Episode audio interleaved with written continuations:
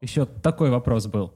Доводилось ли с э, Арминуи или Павлом э, Лепилкиным, что начинается подкаст, идет запись, а потом все идет вот вообще не по плану, и получалось... Да. Собственно, это очень часто такое бывает, да. Что не на одном дыхании записывается там полтора часа или час что все равно какие-то моменты вырезаются и естественно, перепроговариваются. Естественно, это мало того, это такая тонкая работа, которую никто никогда не знает э, о том, что тут на самом деле это такое мошенничество, потому что сколько раз уже такое было, что люди говорят просто полную ересь, какой-то аутизм, и ты это аккуратно вырезаешь, лиш, лишние фразы, вздохи, сопения, все это, э, когда не надо правиться, и, точнее, когда не, не должно звучать, но все убирается, и человек слышит, как будто бы все нормально.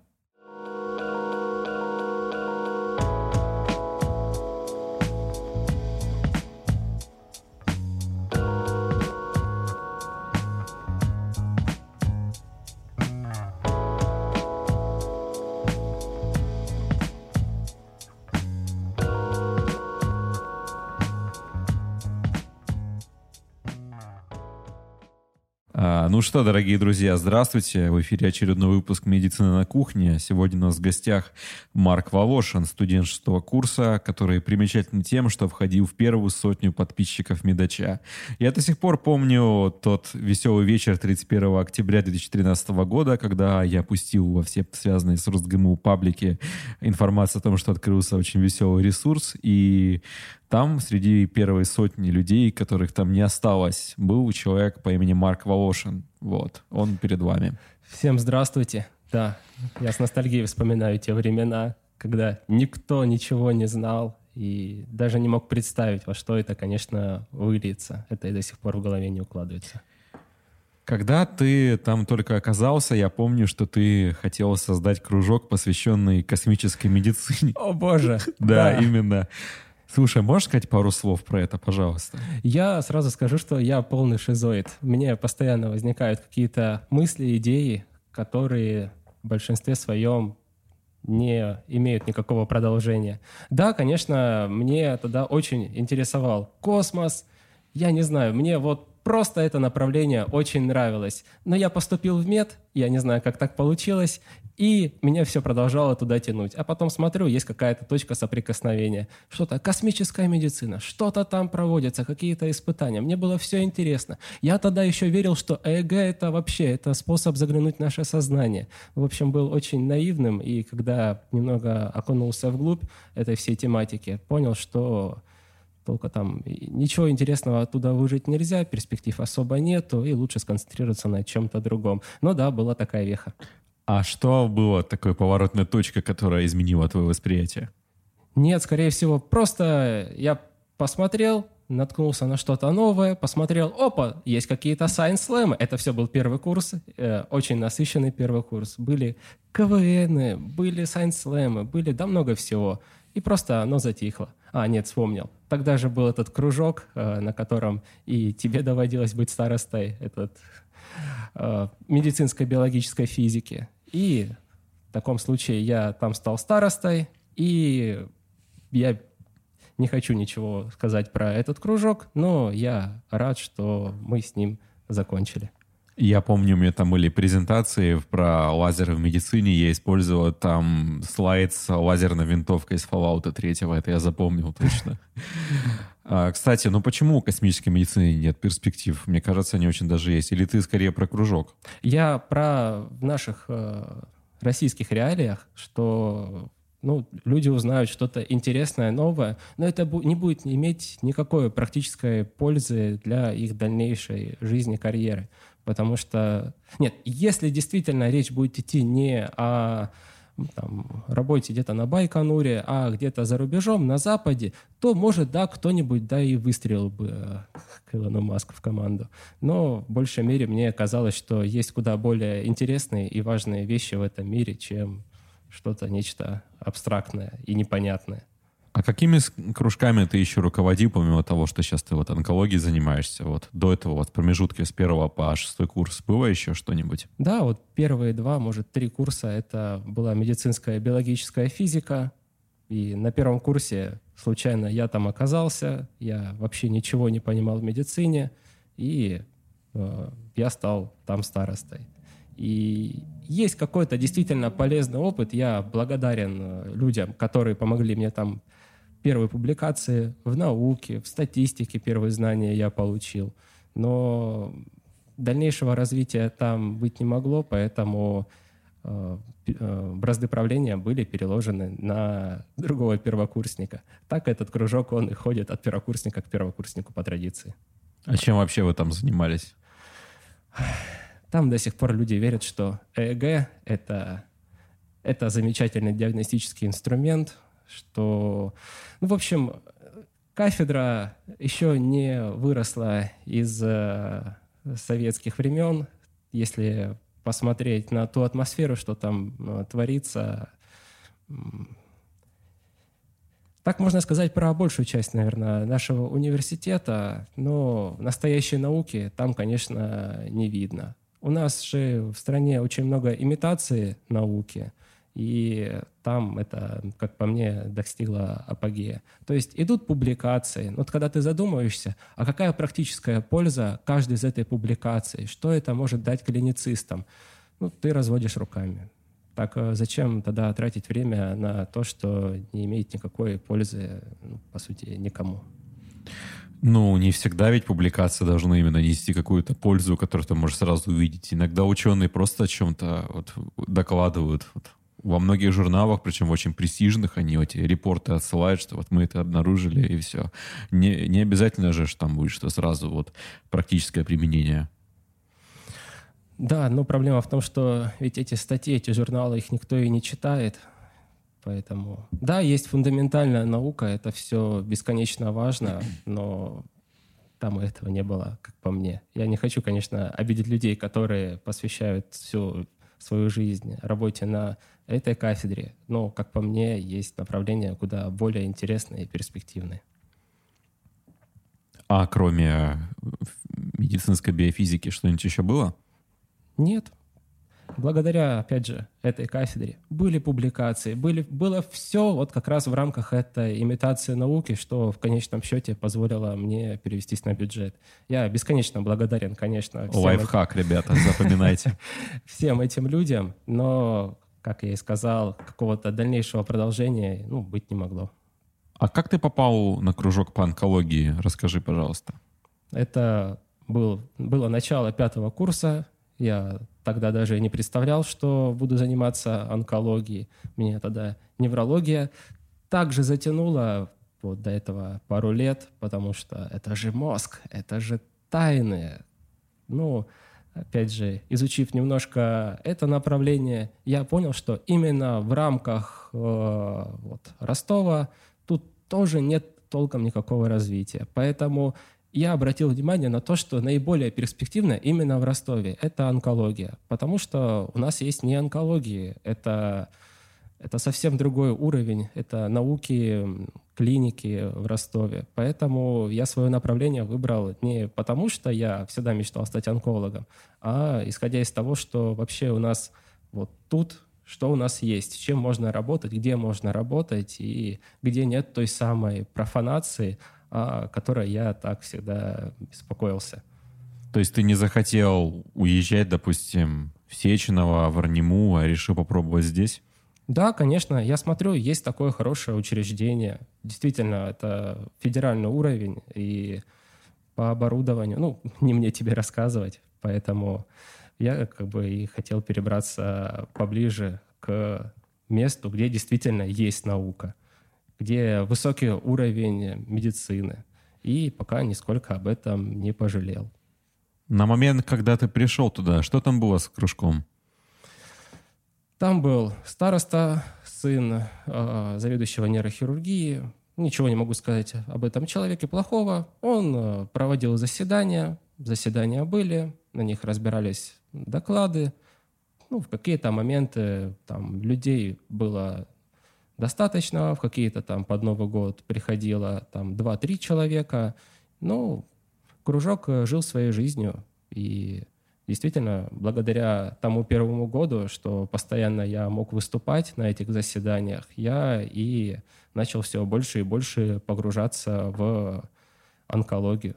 То есть именно благодаря тому, что можно окунаться не просто читая, переваривая информацию, а делая это с целью донести эту информацию другому человеку, э, сам процесс обучения пошел ну, гораздо эффективнее. То есть ты считаешь, что именно таким способом, когда ты кому-то что-то рассказываешь и, по- и объясняешь, что ты намного лег- легче погружаешься в определенную специальность или проблему? Да, потому что нельзя просто вот взять, я хочу стать онкологом, и начать просто ночами читать книжки. Но оно, к сожалению, у нас так не работает. Тут нужна и морковка на палке, и хорошая, хорошая мотивация в виде кнута чтобы действительно начать что-то изучать и чтобы у тебя это в мозгу оставалось. Во-первых, да, это будет э, устные доклады, когда тебе необходимо переваривать э, тонны информации, чтобы вот, донести вот ключевое какое-то зерно истины. Также это наука. Там много есть э, путей, чтобы ты не просто это читал, и у тебя это все вылетало, а чтобы ты именно работал информацией, и тогда она остается у тебя в голове. А что является морковкой, а что кнутом? Морковкой э, это само осознание, что, блин, ты разобрался в этой проблеме, у тебя уже есть, у тебя в чек-листе закрыта, например, там какая-нибудь э, какая-нибудь одна нозология, скажем это так, в онкологии. И ты идешь дальше по этому чек-листу. И таким образом ты понимаешь, что именно если один, второй, третий раздел так проработать в онкологии, э, в итоге ты какой-то более-менее базовый уровень уже будешь иметь знаний, чтобы двигаться дальше. А кнутом?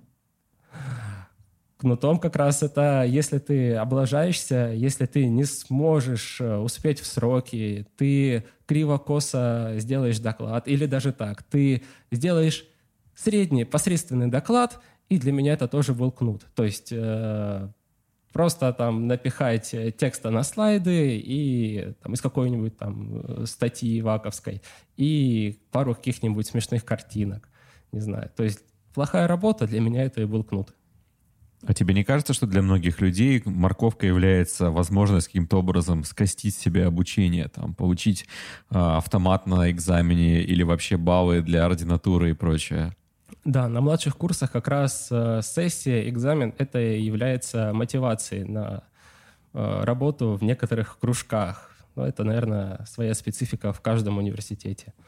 Э, да, ординатура — это также та самая, та, тот, тот самый кнут, который и заставляет людей идти на старших курсах. Но если бы эти люди шли, конечно, не на шестом курсе в ордина... ну, на наш кружок, а значительно раньше — у них был бы уже другой просто уровень э, знаний. Они владели бы уже другой информацией и не сидели бы со стеклянными глазами порой на некоторых заседаниях. Поэтому мне бы, конечно, хотелось, что э, приходили э, на заседания не на каких-то там поздних курсах, а как можно раньше. Даже если ничего не понимаю, но с, со страстью в глазах, что хочется, что интересно.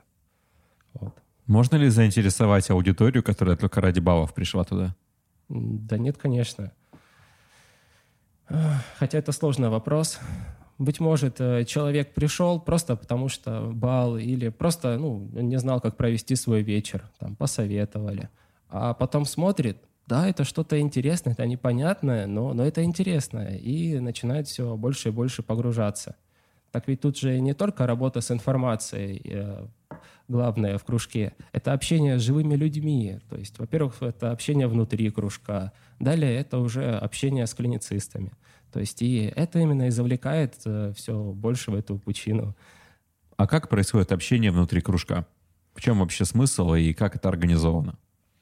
У нас заседания, конечно, больше в таком официальном стиле проходят. Прошло, прошел какой-то доклад, который мы с докладчиком постарались э, максимально емко, интересно и понятно подготовить.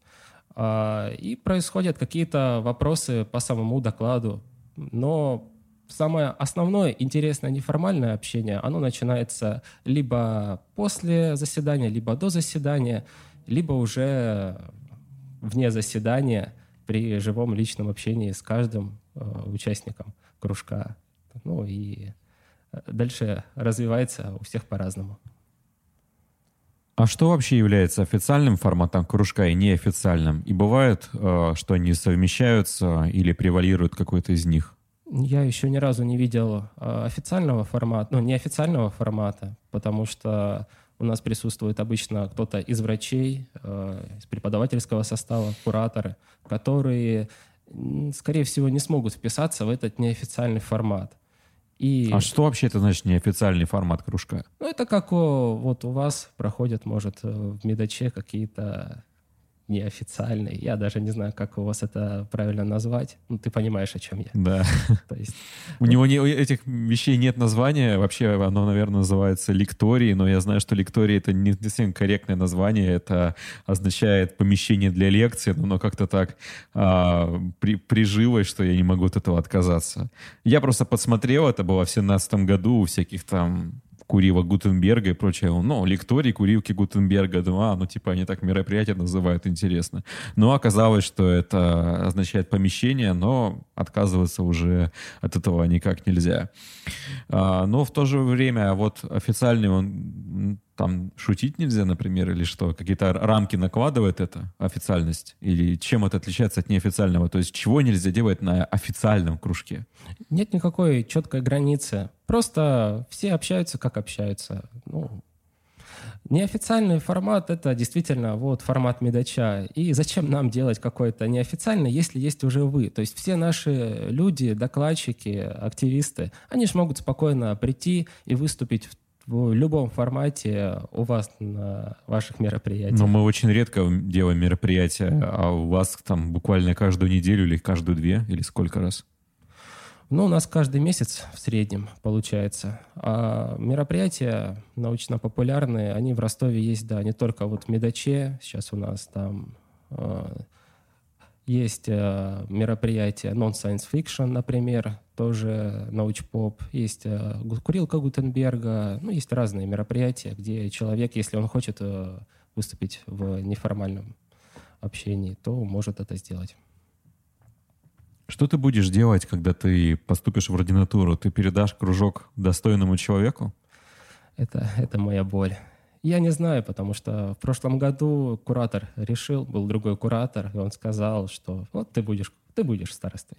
И, и, и круто, и что. Но как в этом году сложится, я себе даже не представляю.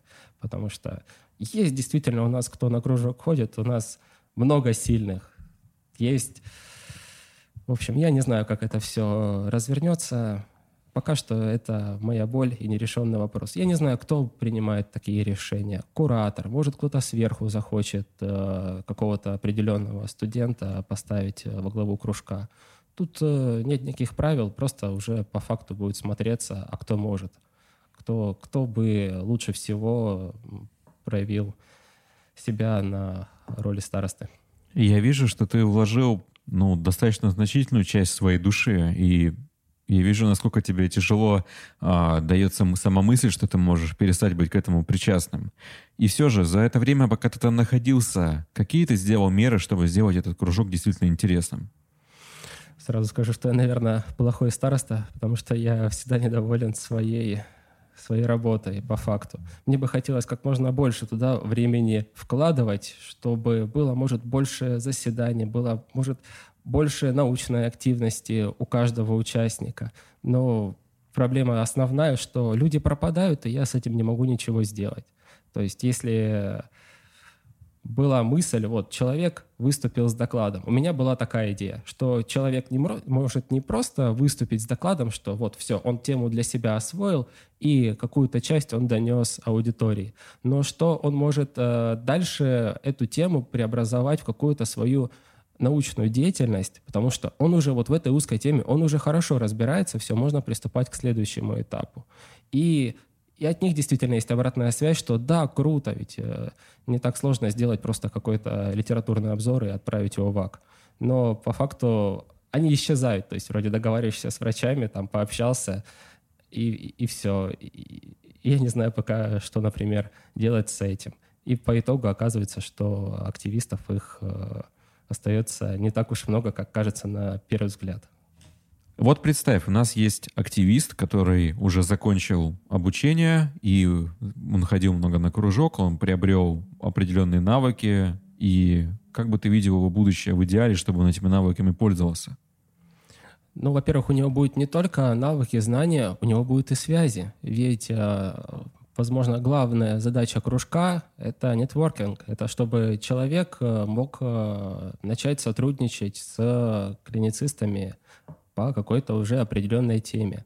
И обладая уже всем этим, он может в этом же учреждении продолжать э, ординатуру и развиваться как специалист.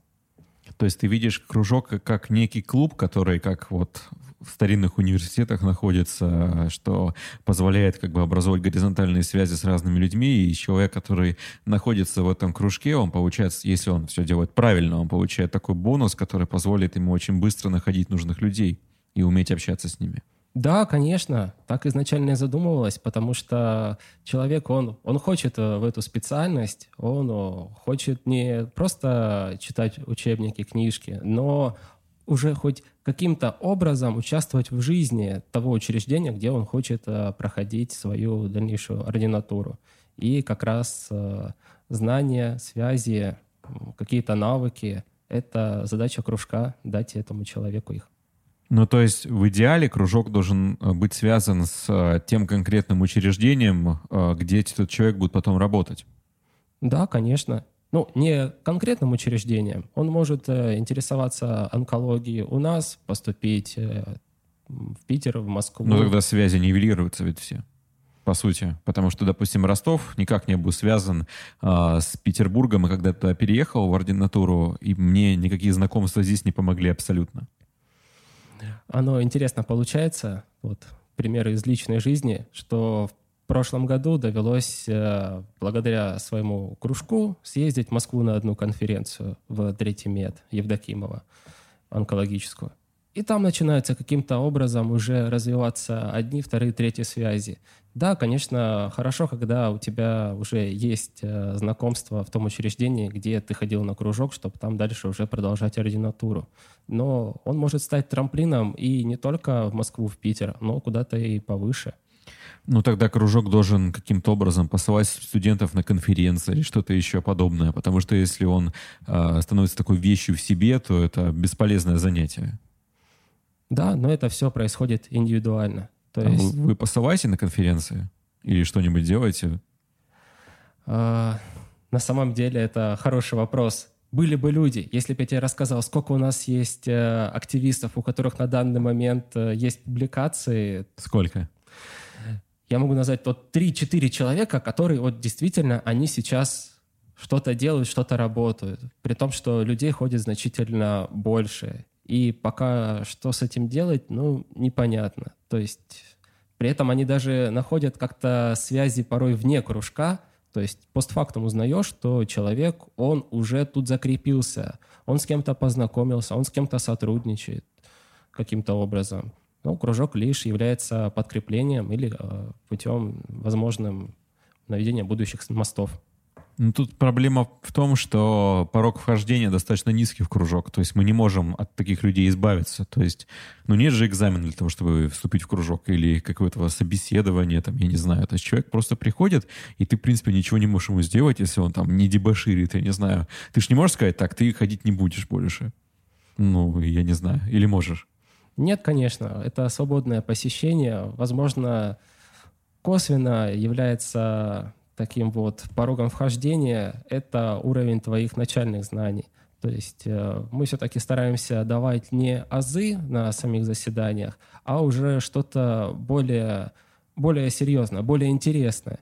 Но если человек пришел и ему ничего не понятно, а более того, он не хотел бы действительно это понять, получить этот самый базис, то такие люди как раз естественным образом и отваливаются. Вот ты говоришь все время о связи с клиницистами. А что насчет связи с исследователями и научной работы вообще? Может ли кружок быть связующим звеном между студентами и наукой, настоящей именно? Да, конечно. Только проблема в том, что все равно необходим какой-то базовый уровень знаний. То есть э, в... был случай, что я вот говорил, что да, действительно, можно заниматься и у нас наукой, но меня неправильно поняли. То есть обычно это все в личном общении на эти все мосты наводятся. А так студенты на пролом пошли в лабораторию молекулярной онкологии и сказали, что вот, вот мы хотим. Ну и, конечно, им сказали до свидания, потому что это напролом, оно, к сожалению, так не может работать. Ну и действительно, у тех людей не было каких-то базовых знаний о методологии вот, ПЦР, то есть каких-то вот вещей, которые действительно им пригодятся в той самой практике. Может быть, стоит как-то это организовать? А не просто говорить, идите подойдите в лабораторию или просто говорить, занимайтесь наукой. Может, как бы централизованно организовывать, допустим, какое-то практическое занятие в лаборатории, например. То есть, допустим, отобрать некоторых, нескольких людей, которые действительно разбираются в этом. Я не знаю, каким образом отобрать, может быть, тестом или общением, и... но в любом случае это как-то сделать, и потом эту группу небольшую заинтересованных людей повести, но уже договорившись предварительно с этой лабораторией, конечно. Но эта мысль хорошая, потому что у нас, например, было посещение там, биобанка, вот, хотелось бы еще посетить наш виварий, но тут, опять же, непонятно, если будет людей очень много, как это все правильно а, организовать, потому что там строгий очень сам режим. Но мне кажется, в простом посещении особого смысла нет. Мне кажется, mm-hmm. тут куда интереснее устроить какую-то практику, например, а, ну, чтобы и детишки, студенты, они сделали, а, вот старость наступила, да, ребята, 26-year-old doomer, как говорится. Вот. Чтобы студенты, они взяли и, допустим, выделили, провели ПЦР, например.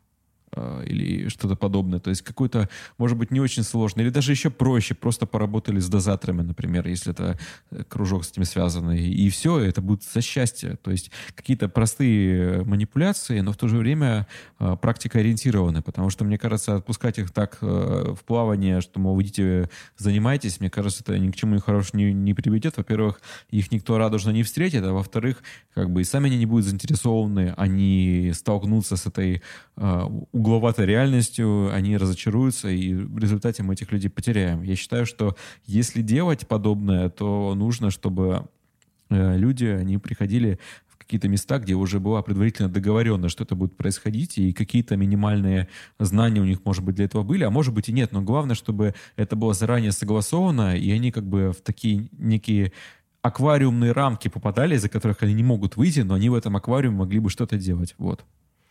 Ты прав. Нужно, правда, еще подумать, а кто будет нести за это всю ответственность, если все вдруг не пойдет по плану. Ну, а с другой стороны, если их просто отсылать, а кто несет ответственность в этом, если будут просто приходить? Ну, если просто приходить. Ну, еще вопрос в том, насколько большая это будет группа. Гораздо проще действительно вот одного человека в одно место посоветовать, потому что ему там интересно, другого в другое. То есть э, все равно у нас их не так уж много, действительно, людей, которым это все было вот, действительно интересно. На многих кружках а, а, люди также выполняют какие-то а, работы или даже ассистируют, например, как на кружках по хирургии.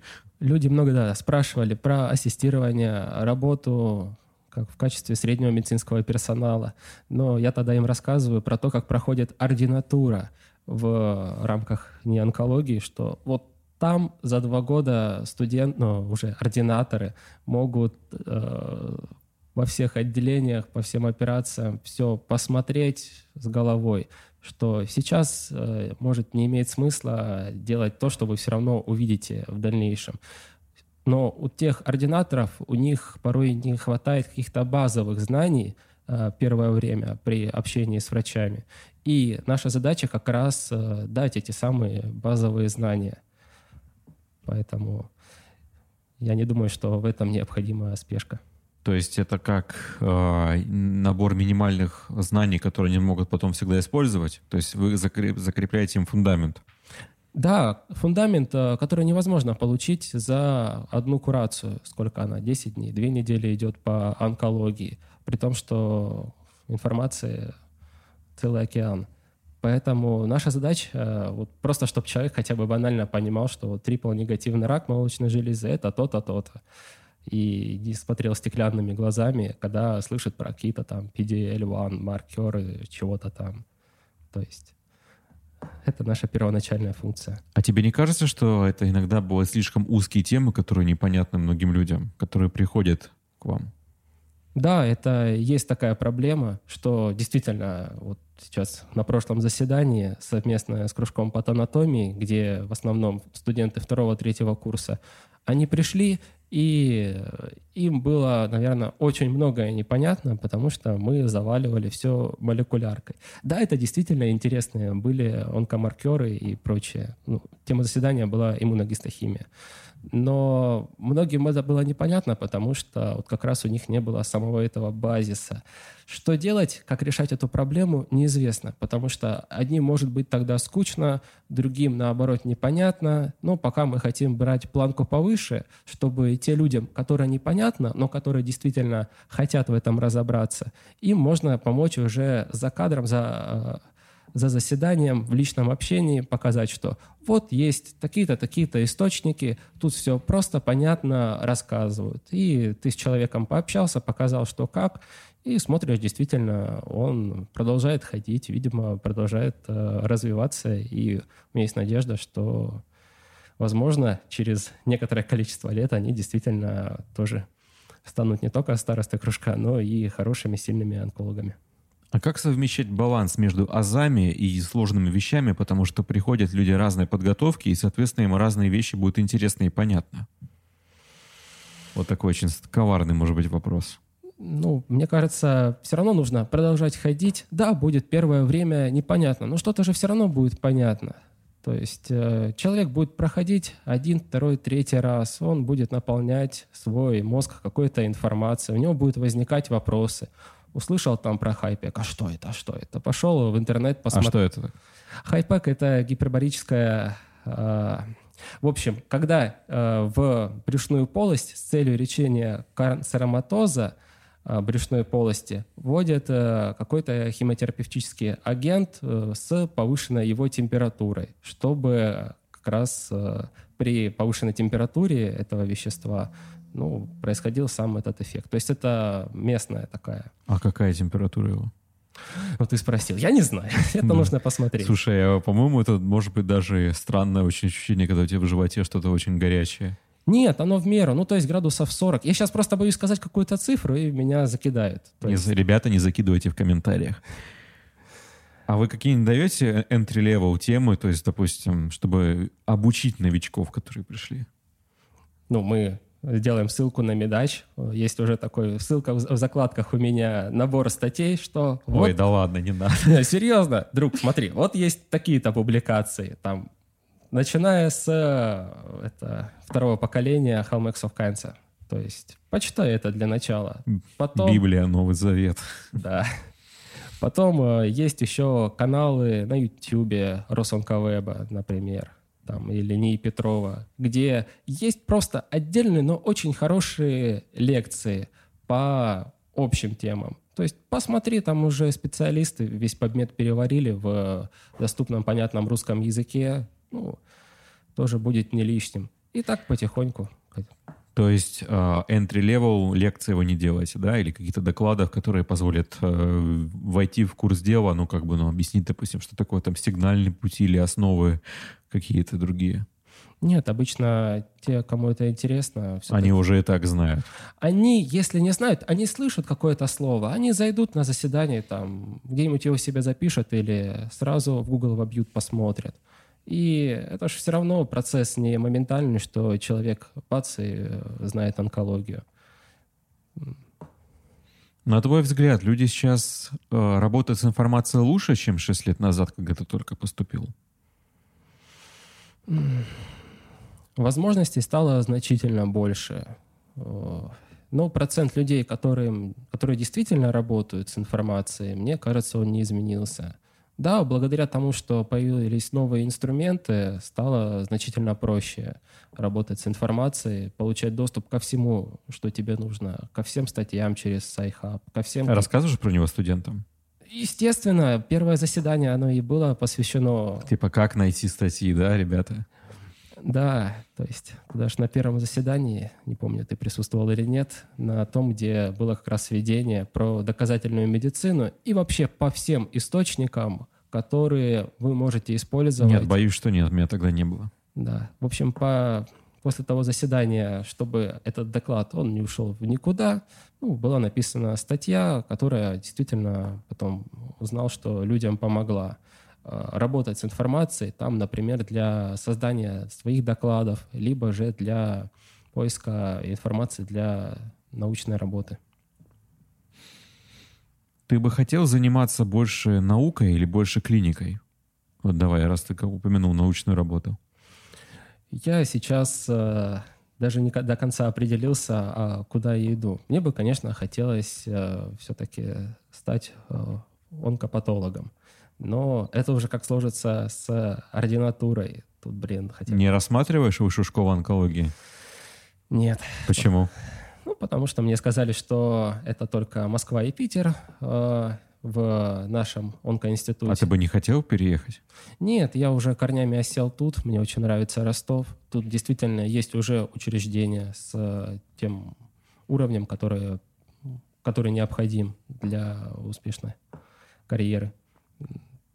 Почему онкопатология? Почему вообще -то вот тебя заинтересовала онкология? Ну, я не думаю, что только из-за онкоинститута. Мне кажется, это еще какие-то личные причины и какой-то интерес к этой специальности, направлению даже, огромному направлению там с тысячами вариантов развития. Сложилось точно так же, как у меня изначально сложилась онкология. Я посмотрел а, на несколько шагов вперед. А что на... Нет, я вообще про онкологию имею в виду, не только онкопатологию. Почему онкология вообще? Почему онкология? Потому что у нас есть э, такое учреждение. А кроме? Кроме, ну, потому что это вторая причина смертности, по некоторым данным. Первая. И это действительно... А, да, ладно. Из глубоких вопросов э, Э, рак желудка моей бабушки в несколько лет назад. Возможно, это... А почему возможно? Это меня и подтолкнуло, наверное, рассмотреть э, онкологию в качестве... А потом, да, сложилось, что смотрю, у нас есть такое крутое учреждение, как э, не онкология. Смотрю, да, действительно, тут очень много всего интересного. И закрутилось, завертелось там а все-таки почему онкопатология в дальнейшем? Ты хочешь именно заниматься морфологией и фундаментальной частью больше, чем, допустим, ну, таракальщиком быть или прочим? Хирургию никогда не рассматривал. Это просто почему-то мне это не интересно. Онкопатология, потому что это наиболее востребовано. То есть э, посмотрел, а после того, как я закончу ординатуру, где будет интереснее всего и где будут лучше всего возможности. Ну и если в другие специальности там есть слишком большой конкурс, и еще не факт, что ты устроишься именно вне онкологии, то в онкопатологии есть большой дефицит кадров. Это одна из причин. Вторая, что там э, очень высокий уровень на данный момент оборудования, всех возможностей. А, и планируются большие перемены в лучшую сторону, что из хорошего сделают еще лучше каким-то чудом.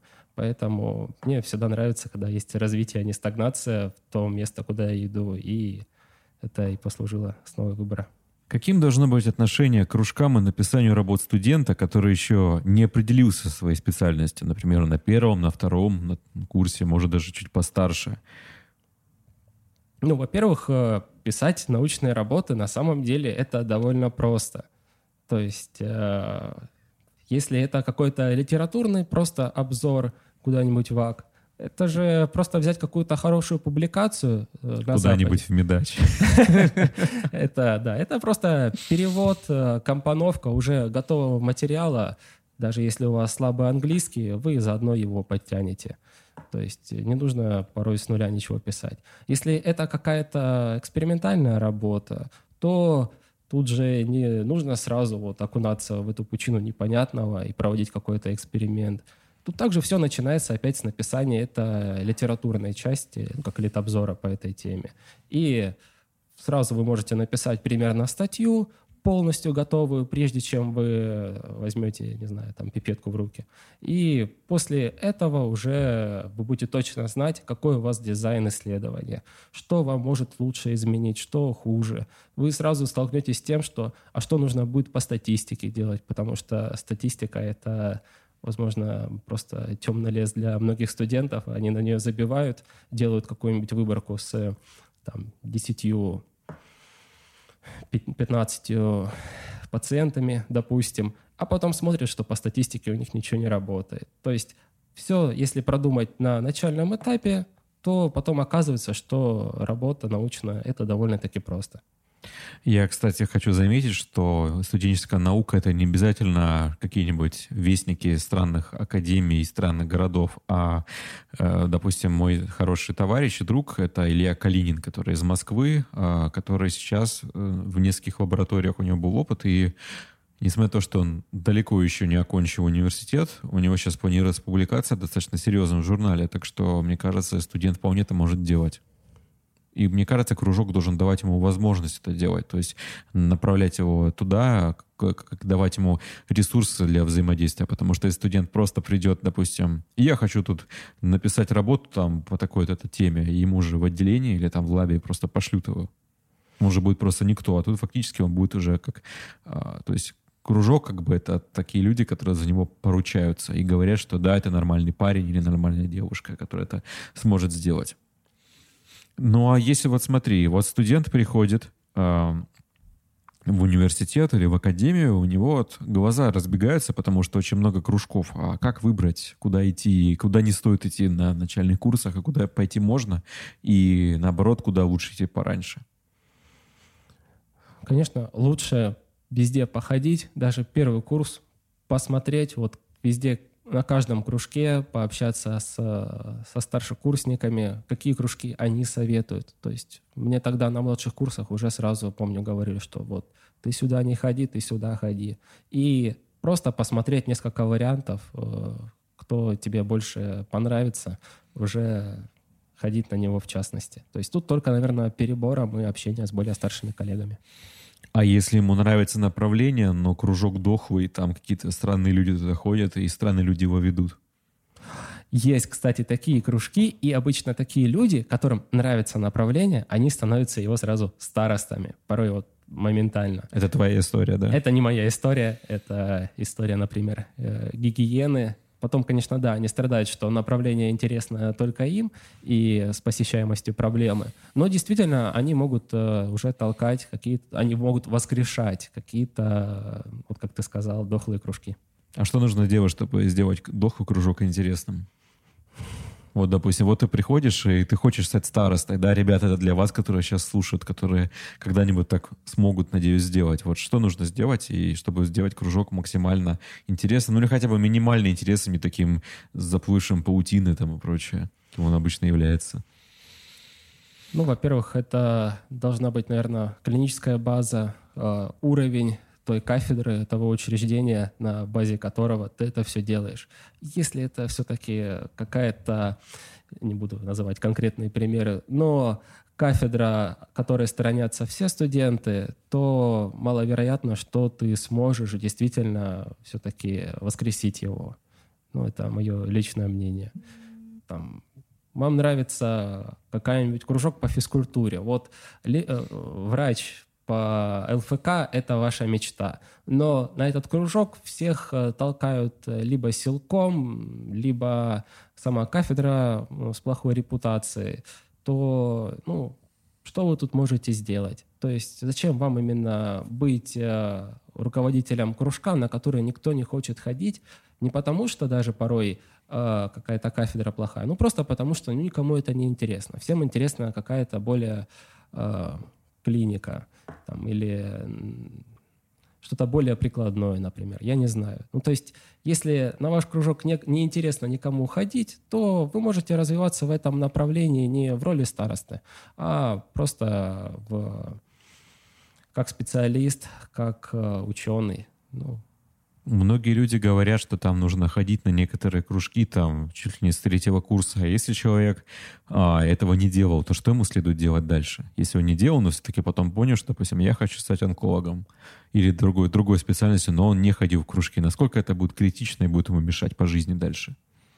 Ну, можно на самом деле из шестого курса, хоть там в середине шестого курса пойти на кружок по онкологии. Это никогда не поздно, действительно просто более усердно погрузиться во все это океан информации и достаточно быстро можно получить тот самый фундамент. На самом деле информации не так уж и много, чтобы получить тот самый базис. Я не думаю, что есть какая-то проблема в том, что да, желательно, чтобы человек как можно раньше пошел уже на кружок и окунулся в ту область, которая ему интересует. Но если ну, не сложилось у него, например, с какой-то специальностью до этого, и он понял в последний момент, что его интересует нечто другое, ну, ничего страшного. Да, я вот еще о чем хотел поговорить. Э, ты начинал тему о том, что студенты бывают приходят, и у них не складывается работа с, с врачами, с учеными, и порой неизвестно, кто в этом виноват. То есть еще хотелось сказать, сказать что э, нужно всегда представлять, а что вы можете дать тому человеку, врачу, с кем вы работаете, которые тратят все-таки драгоценное время на таких, как вы, которые очень часто просто исчезают. Это проблема вот у каждого врача, который сталкивается с свежим новым студентом. То есть они постоянно исчезают, и это не вина врачей, что действительно они уже порой не обращают на вас внимания. Просто нужно всегда понимать, а что вы можете ему дать. То есть для этого нужно приобретать какие-то полезные навыки. Например, меня в свое время очень выручила статистика. То есть, закрыв полностью вопрос статистикой, овладев ей, оказалось, что это очень многим полезно и тоже очень э, помогает в нетворкинге. Если же это какой-то навык э, работы с литературой, с э, англоязычной информацией, это также, также, также очень приветствуется. То есть э, Полезных навыков, их очень много, их нужно развивать, и тогда вы будете востребованы всеми врачами, и вас будут рвать на части. Назови давай еще раз самые-самые полезные навыки для студентов, которые он прямо должен вытащить из медицинского университета, ну или если он не вытащил, то нагнать прямо в ближайшем будущем. Самый важный навык — это навык работы с информацией, чтобы вы хотя бы на каком-то интермедиат уровне владели английским в чтении, и тогда вы можете найти ответ на абсолютно любой вопрос из медицины, тогда вы можете э, получить доступ ко всей информации, которая есть на данный момент в медицине. То есть это самый важный навык, и с него нужно начинать. Теперь вспомни вот эти типичные ответы одногруппников, которые «Ой, а мы не знали, где информацию брать» и прочее, да, вот спустя много лет, когда ты понимаешь, что есть Google Scholar, PubMed там, и ты можешь, и есть еще SciHub ко всему прочему, и тут такой вопрос, да. Мне кажется, вообще он в современном мире даже стоять не может сейчас. Нет, ну, конечно, есть какие-то области, которые не были исследованы, но вряд ли это то, о чем говорят студенты. Кто ищет, тот всегда найдет. Если человеку действительно это интересно, он просматривает, например, медач или еще что-либо, он неизбежно натолкнется на публикации, в которых будет э, сказано, где, что и как искать. То есть о Sci-Hub е говорили миллион раз. Там, если не слышали про LibGen, то советовал бы его изучить, потому что если Sci-Hub дает вам доступ ко всем статьям на английском языке, то LibGen ко всем книгам. И все. Этих двух источников, этих вполне достаточно. Все, что на все, что вы хотите посмотреть в PubMed, можно не даже через Google Scholar, а через просто обычный Google забить на английском языке, там в конце добавить NCBI там, или PubMed. И все, у вас есть э, уже возможность посмотреть э, статьи по интересующей вас теме. Загнать это все через SciHub, все, то есть информация перед вами. Осталось нажать автоперевод в Google всего, всей страницы, и все. И вы можете спокойно читать на машинном русском, который не уступает английскому. То есть это на самом деле довольно просто и быстро можно этим навыком овладеть, если будет желание, если будет потребность, та самая морковка на палке и какой-нибудь такой хороший кнут можно понтоваться исследованиями перед одногруппниками, они там обсуждают какой-то препарат, и говорят, а ты такой, а вообще-то там нет доказанной эффективности, вы знаете об этом, да? Я пытался, это, конечно, не находит одобрения. Ну, учитывая, как часто можно услышать в нашем университете о препаратах или методах лечения, которые не имеют э, медицинской доказанности какой-либо, то каждый раз делать свои замечания себе дороже. Потому что я помню, у Никиты Жукова была такая мысль хорошая, что вот вы слышите, что можно... Вы слышите какую-то ересь про гомеопатию. Встаньте, поднимите руку, скажите, что это все не имеет э, доказательной базы. Э, была какая-то подобная мысль, я, возможно, переврал источник, но я не считаю, что это правильно каждый раз э, вставлять свое слово, если ты с чем-то не согласен. Но если тебя спросят, ты, конечно, можешь ответить. А следующие навыки какие еще должен взять студент? Я бы очень рекомендовал статистику, потому что это, оказывается, очень востребованный навык, который довольно просто получить. То как есть... его получить? Есть, например, вот самый лучший онлайн, ну, самый лучший видеокурс э, на русскоязычном пространстве от StepPeak. То есть, если... А, Stepik.org. Угу. Да, то есть забить э, статистика Stepik, вы увидите там 8-9 уроков по... А если ты идиот, вот как я, например?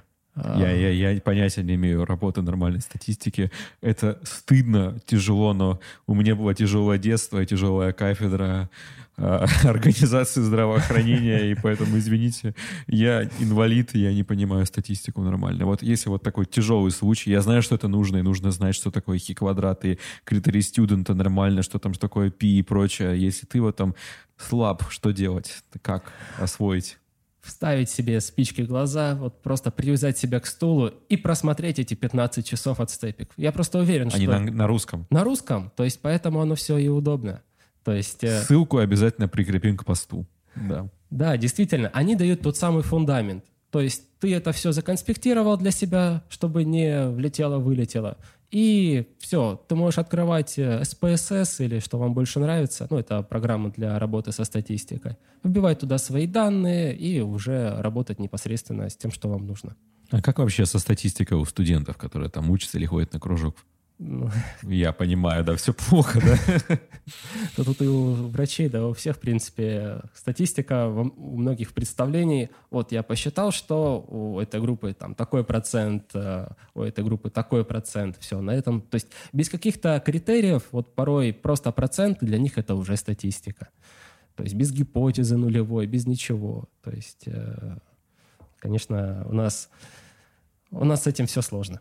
Да, я, допустим, понятия не имею, что такое там метод Каплана Мейера, например, Ох. о котором я недавно узнал. То есть, хотя, наверное, должны меня об этом или были учить, ну или учили, а я все прослушал, но тем не менее я потом с этим сталкиваюсь и понимаю, это знаешь, как э, человек, который вырос не знаю, без какой-то части тела, и он как бы, ему она нужна, он не может ей пользоваться. Или, допустим, как, наверное, на что-то похоже на амблиопию, когда uh-huh. человек не может, э, ну, если он в детстве плохо смотрел э, глазом, например, у него там катаракта была, какая-то травма и прочее, мозг э, разучивается э, эти сигналы дешифровать, и потом не может нормально это делать. И тут, наверное, это то же самое. То есть, если ты не дополучил статистику, потом в научном медицинском мире тебе достаточно паршиво живется. Согласен. Тогда почему а, люди не преподают нормально статистику в университетах, не делают на нее такой акцент? Ведь это настолько важно, то есть это, это все, то есть как бы, ну, ну серьезно. Это, это даже дело не в том, что там какие-то там суперисследования. Я просто говорю о том, чтобы понимать эффективность работы препарата или эффективность работы чего-то. То есть я не говорю о том, чтобы э, врачи бежали там, занимались там научной работой, но хотя бы чтобы понимали, что пишется, и понимали э, о том, стоит ли доверять этой статье или нет начиная с того, что почему у нас так с этим все плохо. У нас же на первом курсе по программе... Я помню, была статистика, мне хотелось от нее повеситься. Да, причем в этой статистике там какой-то допотопный этот э, древний критерий студента, который по таблицам высчитывают. Я, я не представляю, как это сейчас возможно в реальном мире, но они дают не совсем то, что необходимо, причем они не дают, они забивают в мозг насильно. И у людей это вызывает отвращение. отвращение да, да, это, вот, это, это, это мой случай на самом деле, что я, для меня статистика — это непонятные графики, написанные мелом на старой советской доске. Вот это да. вот оно. И типа, о боже, нет, только не это сейчас. То есть я воспринимал это просто как наказание какое-то. Мне хотелось побыстрее, чтобы это закончилось, как-нибудь добить и потом все, не вспоминать. Вот. Да то время, когда она тебе действительно нужна, ты порой просто не знаешь, а где мне найти ту информацию, чтобы понять, как это все сделать. И тут как раз вот необходим тот самый базис э, в виде того же самого степика. То есть степик может использовать полный придурок, да, который вообще ничего в статистике не понимает, но хочет ей заняться. Он даст тебе полный базис вот прям по всем критериям. Я бы вот даже потом прикрепил к этому посту одну таблицу, где есть все критерии, которые покрывают там 90% твоих потребностей в статистике. Э, и далее, если тебе нужен какой-то конкретный критерий, то есть степик — это понимание. А чтобы тебе что-то конкретно посчитать, ты просто на YouTube забиваешь тот или иной критерий, э, там дописываешь SPSS или в какой программе ты это все делаешь, и там тебе на видеоуроке покажут, что куда нажимать. Ты как мартышка на своем примере. Там первое время все так же повторишь, и все, у тебя есть результат. Но благодаря степику у тебя есть понимание, как это все работает. Хорошо, следующий навык. Какой? Нетворкинг? Ну, да, конечно, безусловно. То есть э, это уже будет, э, наверное, работа непосредственно с э, врачами и с публикациями. Я даже так бы сказал, это один обобщающий навык, это желание научиться чему-то новому. То есть у врача может не быть времени там изучить какое-то направление, например, digital pathology. А потом так случается, что вот он может тебе показать, что вот посмотри это, это, это, и все. И ты в эту тему полностью погружаешься. Тебе могут дать все, что угодно, предложить изучить это самостоятельно. И вот именно э, любовь к обучению, ну, мне кажется, это тот самый третий навык, который необходим ну, любовь к обучению — это не нетворкинг. Если говорить о нетворкинге, то, мне кажется, это как раз то, чего очень не хватает нашим университетам, потому что, по идее, университет — это такое место, где ты э, выходишь оттуда полной связи и нужных знакомств. И, э, кроме этого, еще с э, людьми из твоего круга общения, с которым ты даже поддерживаешь, возможно, даже всю оставшуюся жизнь. Но, к сожалению, по-моему, в российских реалиях это достаточно криво работает. Ты прав, я случайно перескочил с одной темы на другую. Да, нетворкинг — это, это основное, наверное, правило. Ты должен понимать, чем ты можешь помочь этому человеку, чтобы ваш э, союз был взаимовыгоден. И все, и, и понеслось. Ну и плюс, конечно, полезно, что ты знаешь там, допустим, кто где, кто где работает, чтобы, если что, обратиться, да. даже когда сам да. заболел. А что насчет любви к обучению, то тут, мне кажется, достаточно ну, сложная тема, потому что, несмотря на то, что люди говорят, что вот в меди надо учиться, учиться, страшный мед, височная кость и прочее, люди учатся плохо и неправильно. Да, это сейчас мы говорим о том, а как правильно учиться? А черт его знает, я не знаю. Но мы пытаемся как-то гайды показать по предметам. Но мне кажется, это так, ну не знаю, капля в огромном море. Ну не знаю. А если действительно, мне кажется, что э, вообще весь процесс обучения, он неправильно составлен. Там слишком большое количество э, знаний, которые ты нерационально ты должен как-то применять. Мне кажется, в этом естественная проблема. Да, тут можно уже вспомнить опыт Запада. То есть, во-первых, нужно продумать мотивацию э, студента, чтобы не насильно его заставлять учить все подряд, а выработать какой-то подход. То есть зачем тебе та или иная информация может пригодиться. Тогда может оказаться, что тебе вообще не придется забивать э, голову очень много, многим ненужным, чем часто у нас забивают. Нет, конечно. История кафедры. Да, да, я про это. Мне кажется, достаточно просто где-то сделать маленький уголок, там, ну, не знаю, там, кто хочет, почитает. Если мне нравится какая-то кафедра, я про это прочитаю. Да.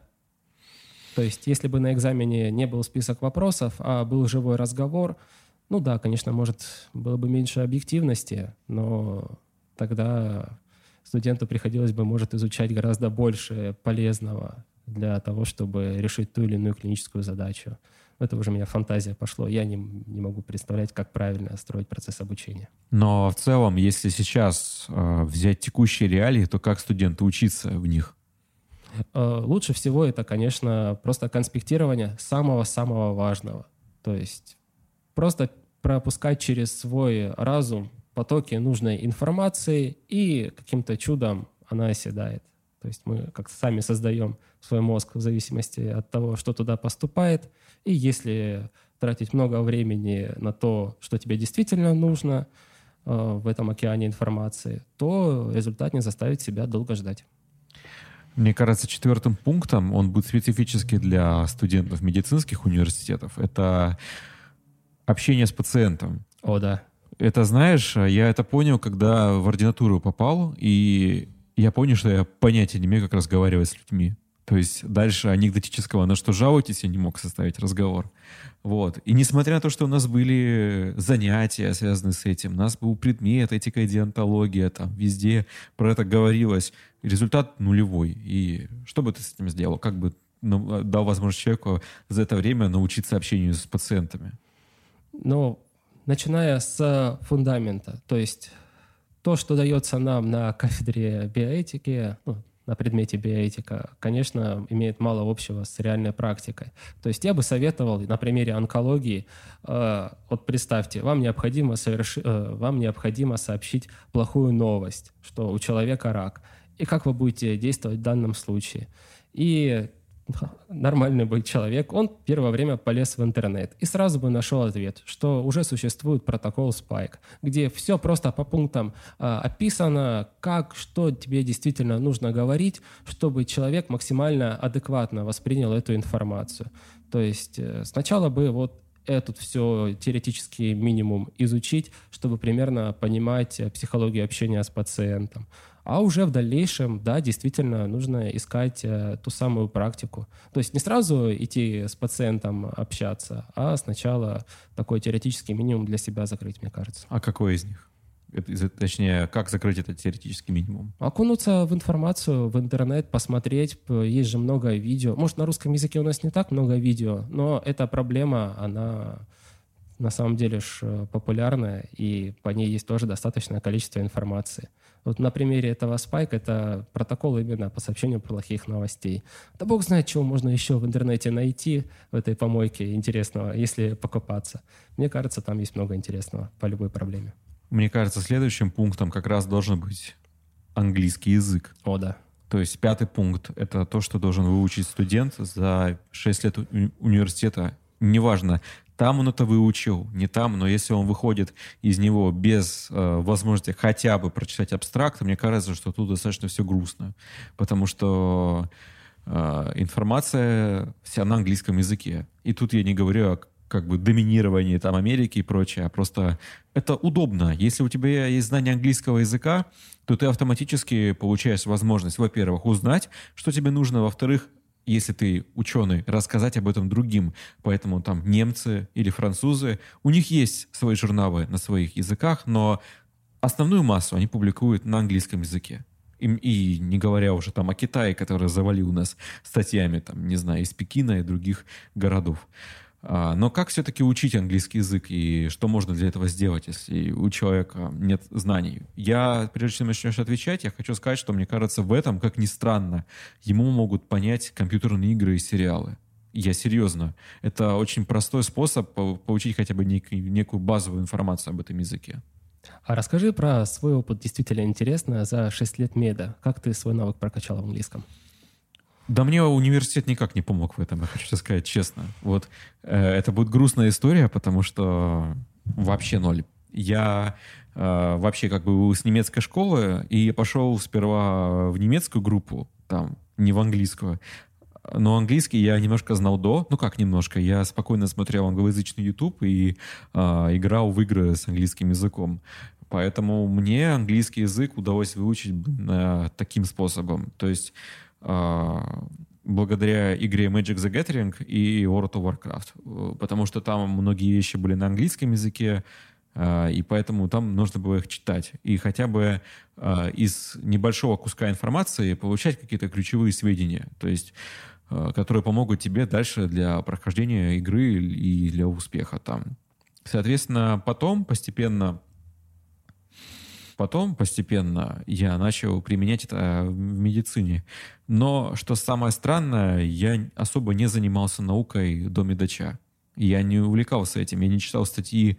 А, это проходило мимо меня, и я там, ну, серьезно, ну, наверное, люди, которые меня слушают, наверное, не думают, что я там с первого курса там занимался активно наукой, но то, что я делал, это был просто типичный студенческий трэш может быть, и с прикольным дизайном, но, тем не менее, это не было никак методически хорошо оформлено.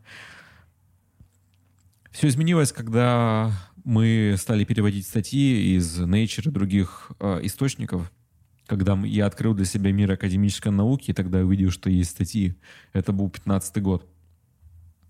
Но тогда уже все изменилось, и где-то за э, месяца 4 я уже понял основы э, работы с этим всем и без проблем научился гуглить и находить нужную информацию именно по ключевым словам и зная уже сразу журналы где-то стоит искать. Поэтому мне кажется, что все это очень можно быстро оформить э, как навык, но для этого нужно просто практиковаться, то есть самому лично этим заниматься, потому что, допустим, у меня не было какого-то преподавателя, который заставлял это делать. Это не было моей научной работой. Нет, э, я просто искал для себя и для медача. И сейчас, на самом деле, я могу по любой теме найти э, пачку статей, из которой можно сварганить обзор, ну, не знаю, за часа за три и это будет достаточно, ты, скорее всего, за эти три часа найдешь самое-самое то. То есть ты найдешь самые главные статьи с, большим количеством цитирований, какие-нибудь свежие обзоры.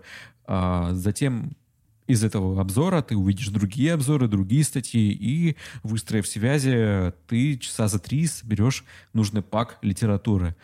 Конечно, тебе для этого нужен Sci-Hub, потому что и большая часть статей будет закрытым доступом, и ты тупо не сможешь это сделать.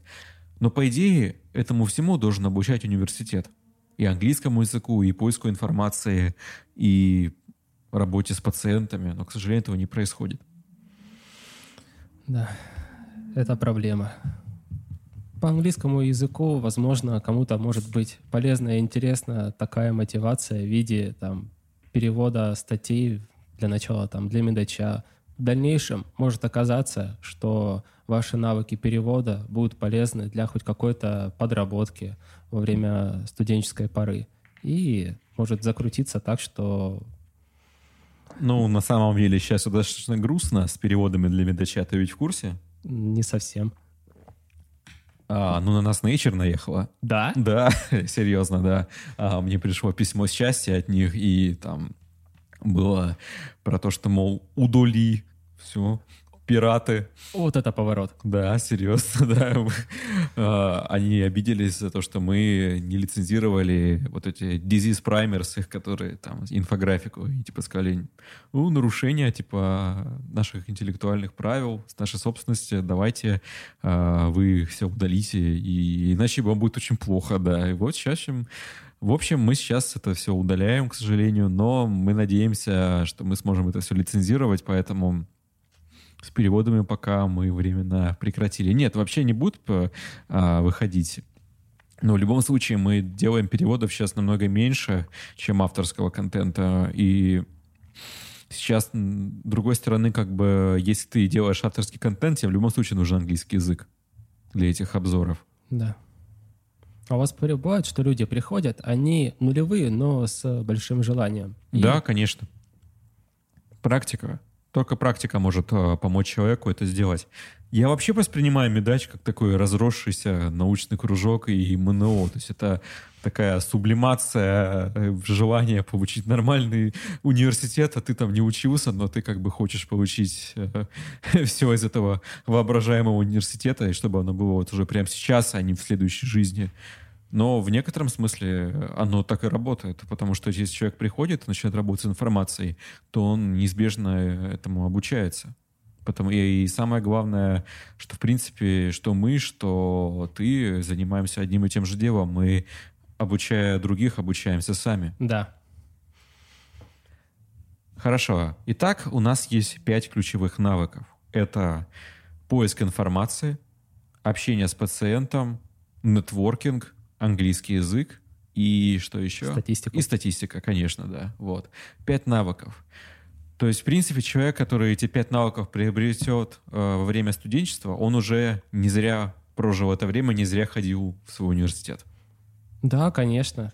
Ну и не забивает на свой университет, потому что, как бы мы его не ругали, действительно, он дает нам много полезной, необходимой информации.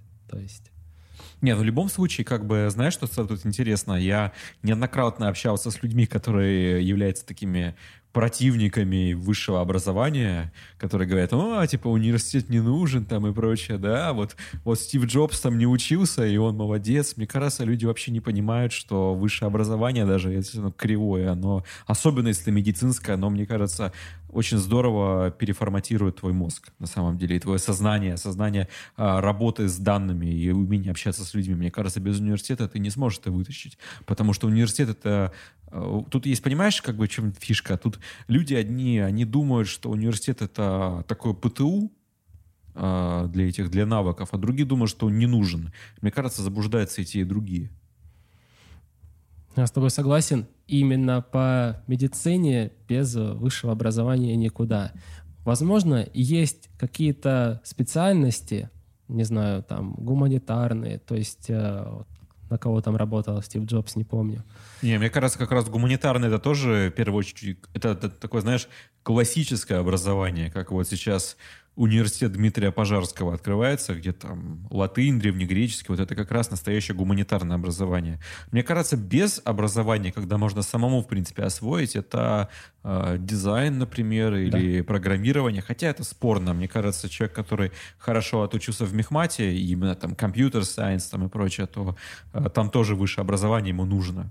Так что мне вообще кажется, что без него никуда, на самом деле. Я сейчас пытаюсь как бы найти аргументы против высшего образования, как бы подумать, а, а оно вообще не нужно, а на самом деле я понимаю, что я не могу так сказать. Как бы я не хотел мне попытаться. Кажется, мне кажется, у человека мотивации просто не хватит длительное время что-то для себя учить. То есть этим университет и примечателен, что ты на этом конвейере и школы сразу попадаешь в какую-то область, где ты прикован на 4-6 лет и в тебя будет загружать информацию, и ты волей-неволей, наверное, захочешь все-таки уже реализоваться в этом направлении. И тут ты начинаешь сверх программы что-то на себя нагружать.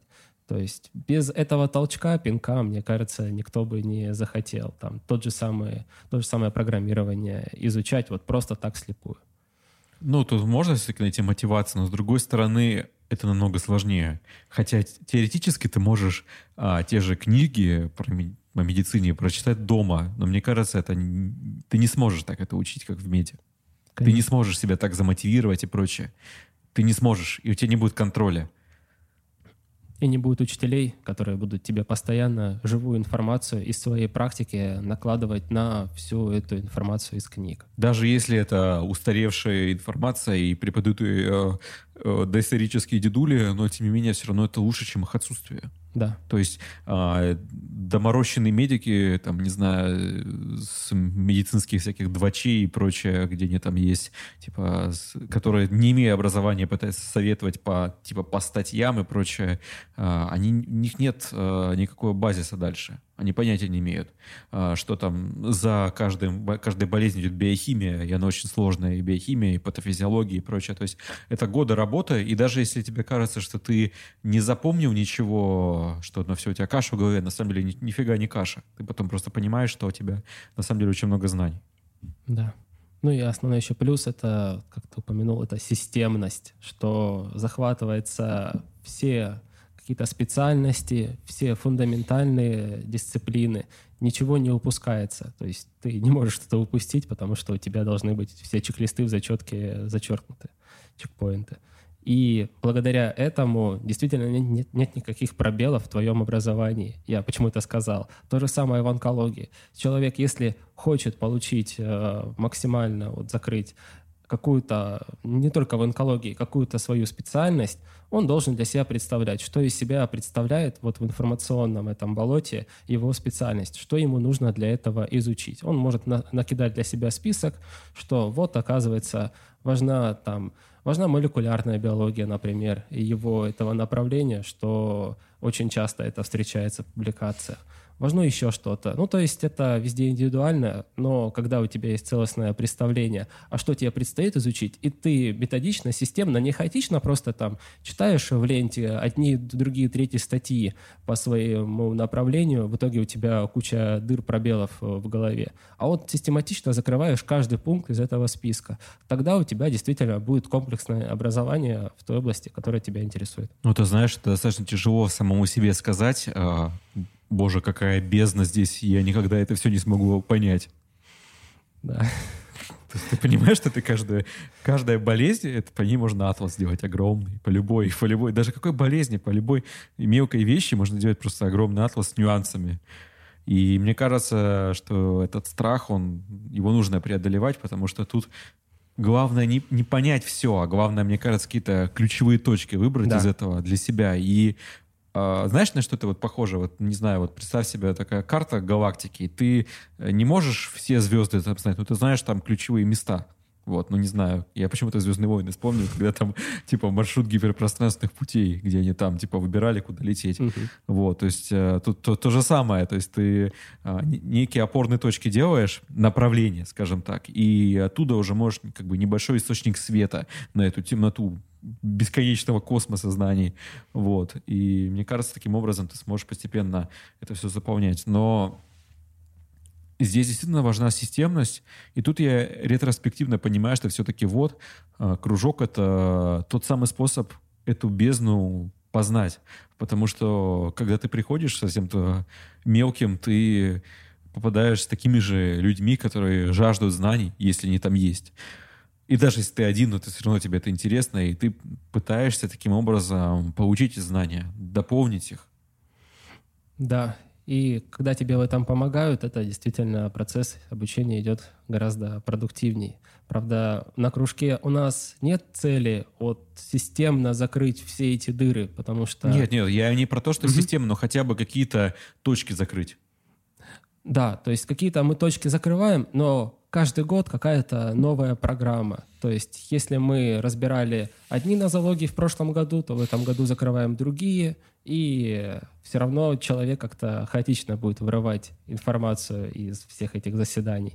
Но все-таки, если он к нам пришел, наша задача, мне кажется, задача старосты, не просто дать ему доклад, а действительно поработать вместе над поиском литературы к этому докладу, тогда этот э, человек, э, то есть проконтролировать э, сам этот результат, чтобы, э, вернее, сам этот процесс, чтобы по, итоге, по итогу был нужный результат.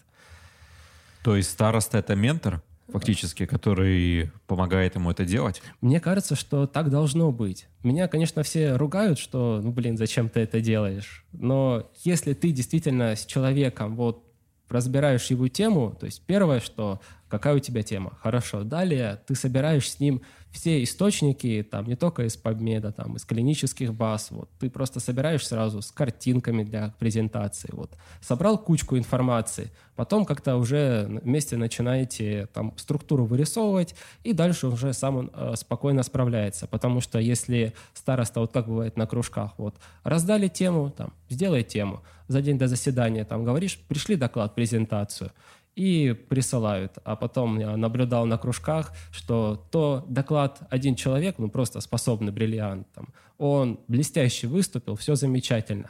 Следом за ним, ну, доклад просто ужасный. И это же тратит время всех окружающих, которые, которым приходится все это выслушивать. Да и человеку, который взял, взял этот доклад, э, нет никакой особо толку то есть низкое КПД его образования в момент подготовки доклада. Поэтому, конечно, староста кружка, он должен следить за этим процессом в первую очередь, чтобы каждое заседание, оно, каждый доклад в каждом заседании, он действительно был проработан.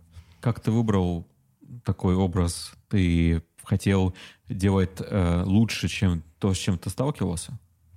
Ну, во-первых, да. Во-вторых, э, мотивация еще шла от вас. Вы пришли там на первое заседание. Ох, как круто! И вы мне как-то сразу такую планку поставили, что надо так тянуть каждое заседание. Э, иначе никак. То есть благодаря вам, благодаря вообще какому-то... И ты стараешься поддерживать этот уровень? Я стараюсь поддерживать, но я не знаю, как у меня получается. Мне кажется, опять же, я плохой староста. Нужно гораздо больше времени уделять. Э, да ладно, это уже лучше, чем большинство. Как правило, старост — это нудный ботан с отсутствием навыков коммуникации. Не знаю.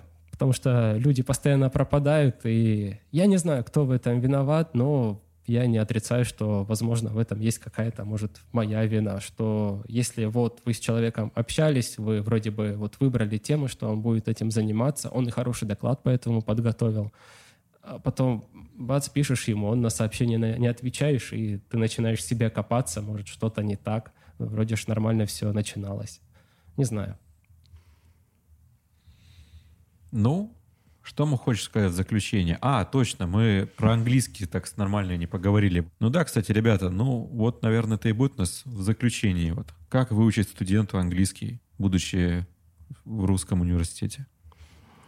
Э, сразу хочется предложить просто переводите статьи. А, нет, даже так, я знаю, с чего начать. Мотивация. То есть, в первую очередь, подумайте над этим вопросом. Потому что, блин, ваше направление в изучении английского, она завянет сразу на следующем дне. То есть, зачем вам это нужно? То есть, когда вы ответите для себя на этот вопрос, э, можете выбрать, поставить себя в какие-то рамки, чтобы у вас не было пути назад. Это наиболее эффективно, потому что все мы лентяи. И если, например, вы сказали, что вот мы переведем там такую статью там для, неважно, научной работы с каким-то врачом, для медача, да, для какой-то организации за какую-то финансовую мотивацию, неважно. Но старайтесь себя ставить в такие рамки, где пути назад нет, и тогда, конечно, не будет этих проблем с мотивацией. По поводу мотивации вспомнил этот мем с этой совой дуалингва, которая типа я вырежу, я вырежу твою семью, если не будешь там учить английский. Да, он же сейчас только что вроде появился, как я заметил. Да, но при этом как выстрелил, да? Да, да. Ну что, ребята, все. Большое всем спасибо. Спасибо, Марк. Спасибо тебе большое. Это было восхитительно. Я рад, что была такая возможность выгор... вы... выговориться. Ходите на кружки, занимайтесь наукой, не подведите. До свидания. Медач forever.